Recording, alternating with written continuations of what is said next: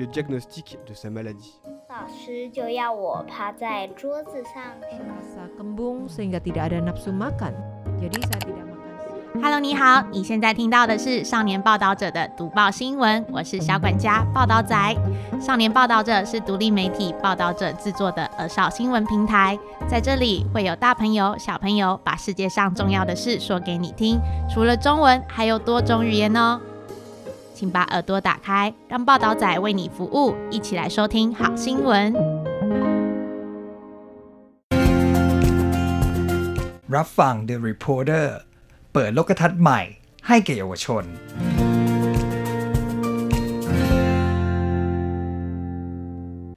สวัสดีครับคุณผู้ฟังที่รักและเคารพทุกท่านครับสำหรับในช่วงของ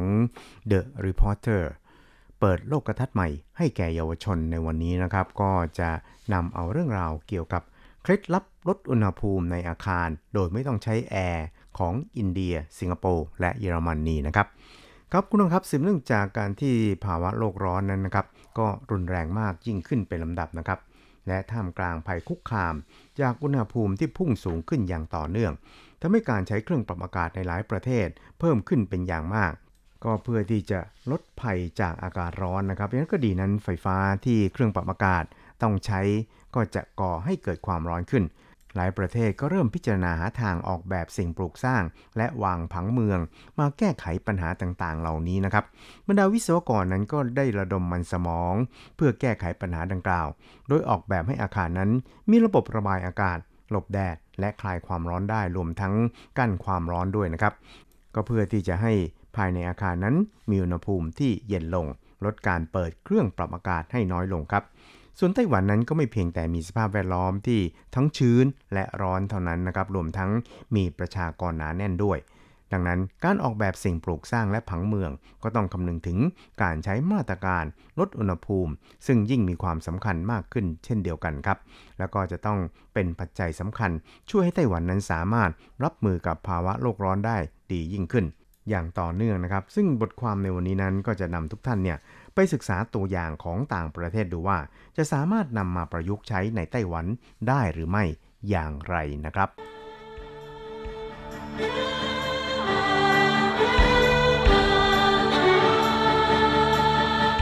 ครับคุณครับเรามาดูกันที่ตัวอย่างในอินเดียกันก่อนนะครับ ซึ่ง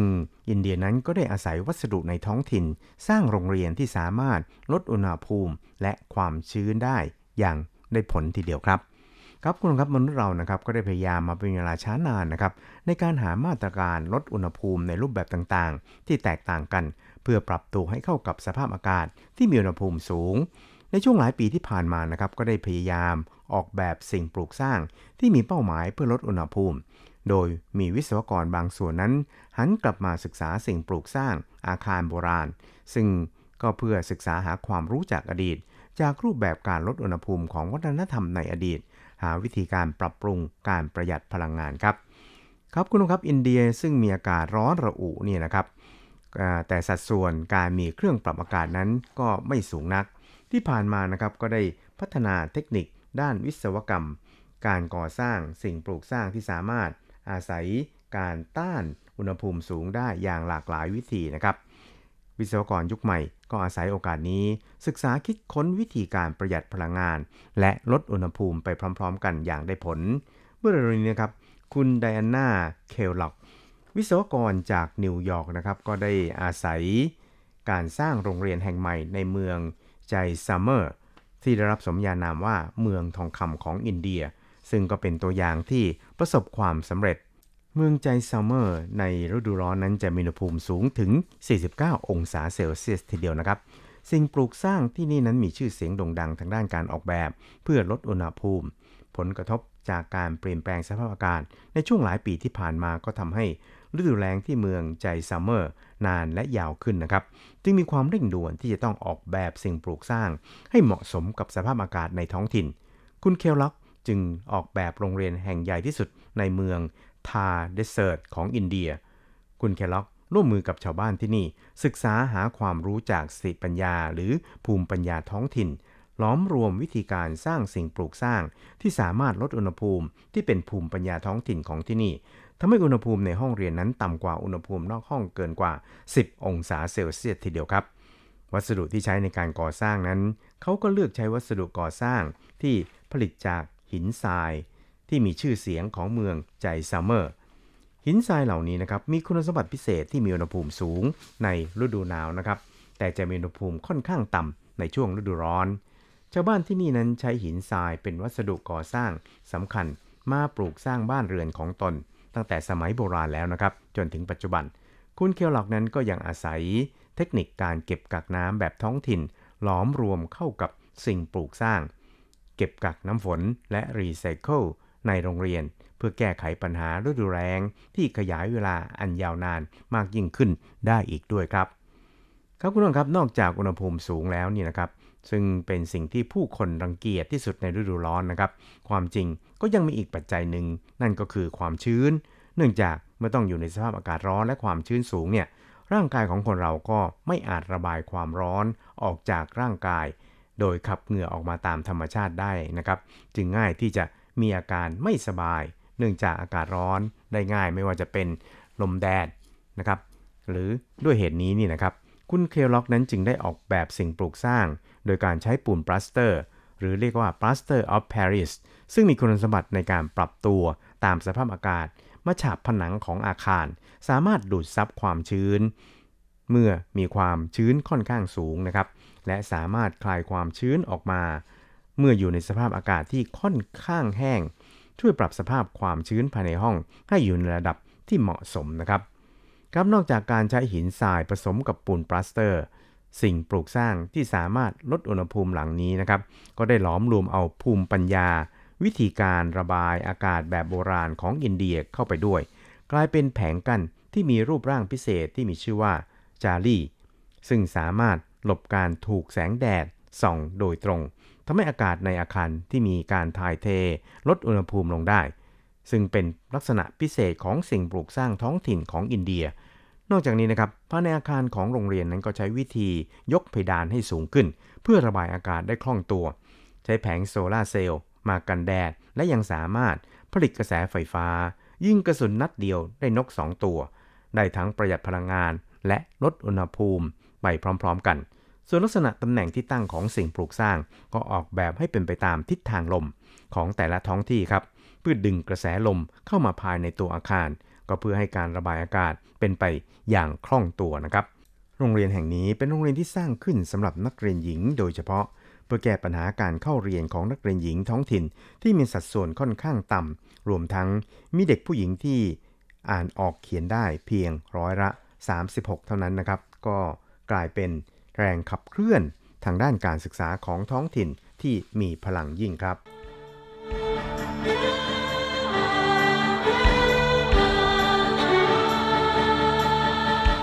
ครับคุณผู้ชมครับในสมัยโบราณที่อุปกรณ์เครื่องปรับอากาศ ยังไม่มีการคิดค้นออกมานะครับและเพื่อปรับตัวให้เข้ากับสภาพแวดล้อมที่แปรเปลี่ยนไป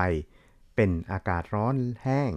แล้งแบบทะเลทราย จึงมีการคิดค้นพัฒนาออกมา เป็นการออกแบบสิ่งปลูกสร้าง ให้สอดคล้องกับสภาพอากาศของแต่ละท้องถิ่น และใช้วัสดุก่อสร้างในแต่ละท้องถิ่น ในเขตทะเลทราย มีปัญหาในเรื่องของการขาดแคลนน้ำนะครับ จนทำให้มีต้นไม้น้อยมาก ยากที่จะใช้วัสดุในท้องถิ่น มาประกอบเป็นคือคานของสิ่งปลูกสร้างเป็นจำนวนมากได้ครับ ใช้ได้เพียงดินหรือหินในท้องถิ่น มาเป็นวัสดุก่อสร้างอาคารบ้านเรือนเท่านั้น และก็ยังพบว่าแม้วัสดุก่อสร้างเหล่านี้ จะมีความหนาและหนักมาก แต่ก็มีคุณสมบัติในการดูดซับพลังงานความร้อน นั่นก็คือทนความร้อนได้สูง ได้เป็นอย่างดี เช่นเดียวกับการดูดซับน้ำของฟองน้ำซึ่งดูดซับความร้อนเป็นจำนวนมาก ในช่วงที่มีอากาศร้อนสุดๆ ต้านอุณหภูมิสูงได้เป็นอย่างดีทำให้อุณหภูมิภายในห้องอยู่ในระดับที่ร่างกายพอรับได้ และนี่ก็คือภูมิปัญญาสิ่งปลูกสร้างในท้องถิ่นนั่นเองครับสำหรับในไต้หวันนะครับก็ตั้งอยู่ในจุดภูมิรัฐศาสตร์เขตร้อนชื้นสภาพอากาศโดยทั่วไปนั้น มีความชื้นค่อนข้างสูง สิ่งปลูกสร้างเกือบทั้งหมดตั้งอยู่ในเขตระดับน้ำทะเลค่อนข้างต่ำนะครับ อุณหภูมิในอาคารกับนอกอาคารนั้นต่ำกว่าอุณหภูมิของเขตอบอุ่น เขตหนาวหรือเขตร้อนค่อนข้างมาก โดยเหตุนี้นะครับจึงทำให้กฎหมายเกี่ยวกับการประหยัดพลังงานของสิ่งปลูกสร้างของไต้หวันนั้น แตกต่างกับประเทศอื่นๆ ค่อนข้างมาก ประเทศในเขตอบอุ่น เขตหนาวหรือเขตร้อน ต่างให้ความสำคัญกับประสิทธิภาพในการกันความร้อนของสิ่งปลูกสร้าง ก็เพื่อลดความสิ้นเปลืองในการใช้พลังงาน ไม่ว่าจะเป็นสิ่งปลูกสร้างในเขตหนาว ก็ต้องป้องกันมีพลังงานความร้อนในอาคารนั้น ถูกระบายออกจากอาคาร ในขณะที่สิ่งปลูกสร้างในเขตร้อนนั้น กลับสามารถลดการไหลเวียนเข้าสู่อาคารของพลังงานความร้อนนะครับ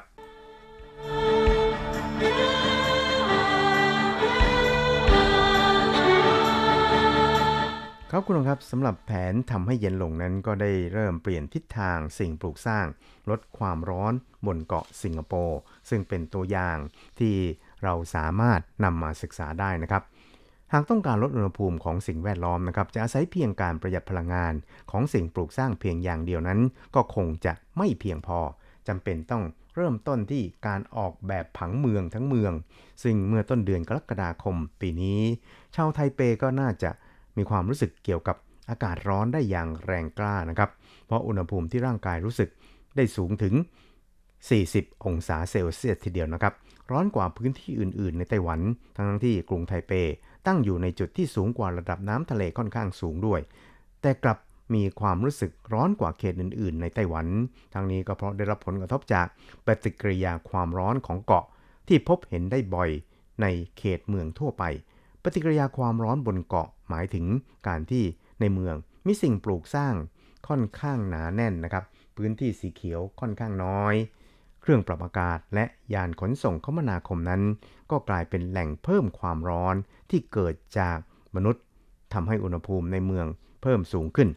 หากต้องการแก้ปัญหาปฏิกิริยาเพิ่มความร้อนนี้ให้ได้นะครับ ก็จะต้องเริ่มปฏิรูปกันตั้งแต่การวางผังเมืองทีเดียวครับ ครับคุณผู้ชมครับสภาพภูมิอากาศที่มีความใกล้เคียงกันระหว่างไต้หวันกับสิงคโปร์ที่เป็นศูนย์กลางการเงินระหว่างประเทศ สิงคโปร์นั้นเป็นประเทศที่มีความเป็นเมือง ที่มีอากาศค่อนข้างร้อนระอุ ความชื้นเฉลี่ยสูงถึง 84%นะครับภายใต้สภาพแวดล้อมที่ทั้งร้อนและชื้นแบบนี้ ที่ผ่านมาก็ได้อาศัยนโยบายการติดเครื่องปรับอากาศ ให้มีความแพร่หลายและทั่วถึง จนกลายเป็นปาฏิหาริย์ทางเศรษฐกิจ เขตร้อน แต่ตามการแปรเปลี่ยนไปอย่างรวดเร็วของภาวะโลกร้อนนะครับ สิงคโปร์ก็เริ่มแสวงหาวิธีการใหม่ๆ ในการลดความร้อน นอกจากการอาศัยเครื่องปรับอากาศนะครับ ทั้งนี้ก็เพื่อรักษาฐานะการเป็นผู้นำของศูนย์การเงินระหว่างประเทศ ท่ามกลางอากาศที่เพิ่มอุณหภูมิสูงขึ้นเป็นลำดับครับครับคุณครับในปี 2017 นั้นรัฐบาลสิงคโปร์ก็ได้เริ่มแผนทำให้สิงคโปร์เย็นลง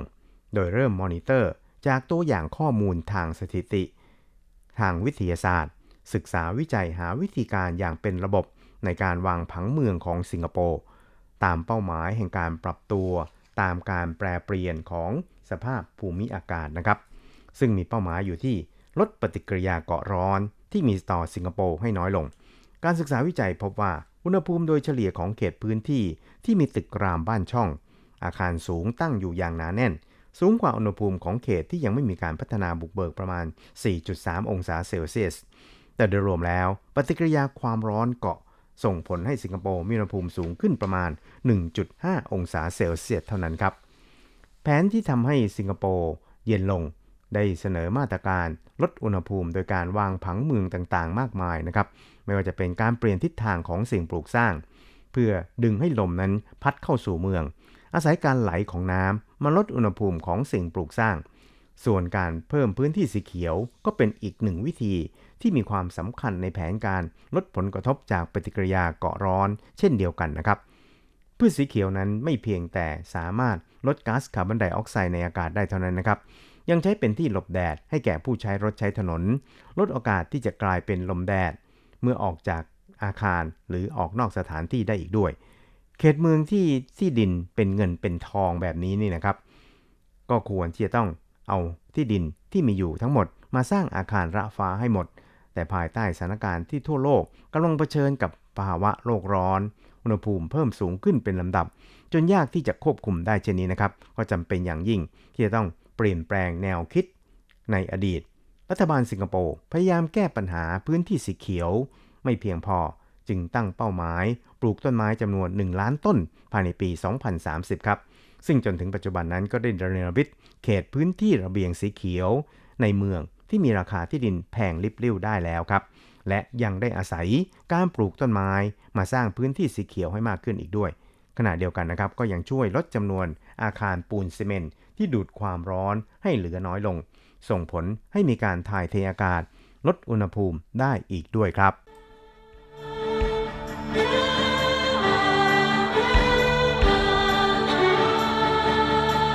ครับคุณครับ ช่วงนี้เราไปดูตัวอย่างกันที่เยอรมนีกันบ้างครับ กลไกระบายอากาศ แบบธรรมชาติของเยอรมนีเริ่มแผนหลีกทางให้ลมมาตั้งแต่เมื่อ 85 ปีที่แล้วครับ ครับนอกจากเพิ่มพื้นที่สีเขียวแล้ว ก็ยังมีวิธีการอื่นๆอีกหรือไม่ที่จะสามารถลดอุณหภูมิในเมืองได้อีกนะครับ การวางผังเมืองในช่วง 10 ปีที่ผ่านมานะครับ ก็ยังขาดแนวความคิด หลีกทางให้ลม แต่กลับสร้างอาคารระฟ้าหลังแล้วหลังเล่ามารองรับผู้คนจำนวนมาก ที่อพยพเข้าสู่เมืองครับ ตามกระแสการแสดงอิทธิฤทธิ์ของปฏิกิริยาเกาะร้อนนะครับ แนวความคิดระเบียงระบายลม จึงเริ่มเป็นแนวทางที่นิยมนำมาพิจารณาวางผังเมืองของเมืองใหญ่ๆ อย่างโตเกียวไปจนถึงปักกิ่ง แต่ก่อนหน้านี้ตั้งแต่ปี 1938 เป็นต้นมาสตุตการ์ดของเยอรมนีพบว่าลมนั้นมีประโยชน์ต่อเมือง ดังนั้นจึงได้จ้างนักวิทยาศาสตร์ ด้านอุตุนิยมวิทยามาเข้าร่วมการวางผังเมือง ซึ่งกล่าวได้ว่าเป็นการวางผังเมือง รับมือไว้ล่วงหน้า ซึ่งในตอนนั้นสตุตการได้อาศัยนโยบายมาควบคุมการก่อสร้าง สิ่งปลูกสร้างนะครับปฏิรูปกลไก การระบายอากาศแบบธรรมชาติของเมือง อาศัยโอกาสนี้ปรับปรุงแก้ไขปัญหามลภาวะ ทางอากาศและความร้อนของเกาะ เสียมคัญยิ่งกว่านี้ก็คือ สามารถลดการใช้พลังงานของตัวอาคาร แนวความคิดเกี่ยวกับระเบียงระบายอากาศ เผยแพร่เข้าสู่ไต้หวันค่อนข้างช้าครับ ปัจจุบันนั้นที่รับผลกระทบจากอิทธิพลของเกาะร้อนมากที่สุดก็คือกรุงไทเป แม้จะมีสวนสาธารณะ มีแม่น้ำและพื้นที่สีเขียว ดึงลมธรรมชาติเข้ามาในเขตเมืองได้ค่อนข้างมาก แต่กลับเป็นเพราะคำขวัญของบริษัทอสังหาริมทรัพย์ที่บอกว่า ริมน้ำแถวแรก แถวแรกท่าน้ำหรือแถวแรกริมสวน ก็ทำให้ราคาบ้านพุ่งสูงขึ้น และทำให้โครงการบ้านริมน้ำนั้น มีความหนาแน่นมากยิ่งขึ้น และระยะห่างระหว่างตัวอาคารก็หดแคบลงเป็นลำดับทำให้การระบายอากาศไม่สามารถระบายไปยังพื้นที่อื่นๆ เป็นเหตุให้ความร้อนถูกเก็บกักไว้ในเมืองครับ ครับคุณผู้ชมครับในช่วงที่ผ่านมานะครับเมืองต่างๆ ในไต้หวันนั้นต่างรวมเอา การออกแบบระเบียงระบายอากาศ ไว้ในการวางผังเมืองมากขึ้นด้วย ส่วนเมืองที่ให้เงินอุดหนุน การออกแบบผังเมือง โดยคำนึงถึงระเบียงระบายอากาศก็คือ นครไถจงนะครับ ในขณะที่ด้านเหนือของเขตปันเฉียว และเจียงชุยในนครนิวไทเป ก็ได้กลายเป็นเขตสาธิตในการออกแบบผังเมือง ที่รวมเอาการออกแบบระเบียงระบายอากาศเข้าไปด้วยครับ ส่วนเขตอื่นๆ ก็มีแผนการในลักษณะดังกล่าวอยู่บ้างนะครับ ไม่ว่าจะเป็นที่บริเวณเขตพิเศษรถไฟความเร็วสูงซาหลุนในนครไถหนาน ก็ขอให้มีการทำเป็นเขตระเบียงระบายอากาศ ซึ่งต้องมีการออกแบบทั้งระบบโดยรวม จึงจะสามารถเชื่อมต่อระเบียงระบายอากาศของทั้งเมืองได้ ก็เพื่อให้ได้ผลในการลดอุณหภูมิที่ดีขึ้นนะครับศาสตราจารย์พิเศษหลินจือผิง แห่งคณะวิศวกรรมศาสตร์มหาลัยแห่งชาติ เฉิงกงที่ไถหนันนะครับ ในฐานะหัวหน้าห้องทดลองสิ่งปลูกสร้างกับสภาพอากาศหรือ BC Lab Building and Climate Lab นะครับ ก็ได้ร่วมมือกับหน่วยงานและทีมงานของเมืองต่างๆ ศึกษาวิจัยเพื่อจัดทำแผนที่สภาพสิ่งแวดล้อมและอากาศของเมือง โดยอาศัยการตรวจวัดสภาพอากาศไมโคร หรือเรียกกันว่า Micro Climate Monitoring และอาศัยการเขียนบทความต่างๆ ก็เพื่อเผยแพร่ให้ประเด็นดังกล่าวนั้นเป็นประเด็นที่รับความสนใจ ในวงกว้างมากยิ่งขึ้น ให้ประชาชนมีส่วนร่วมในการผลักดันให้เกิดการเปลี่ยนแปลงขึ้นครับ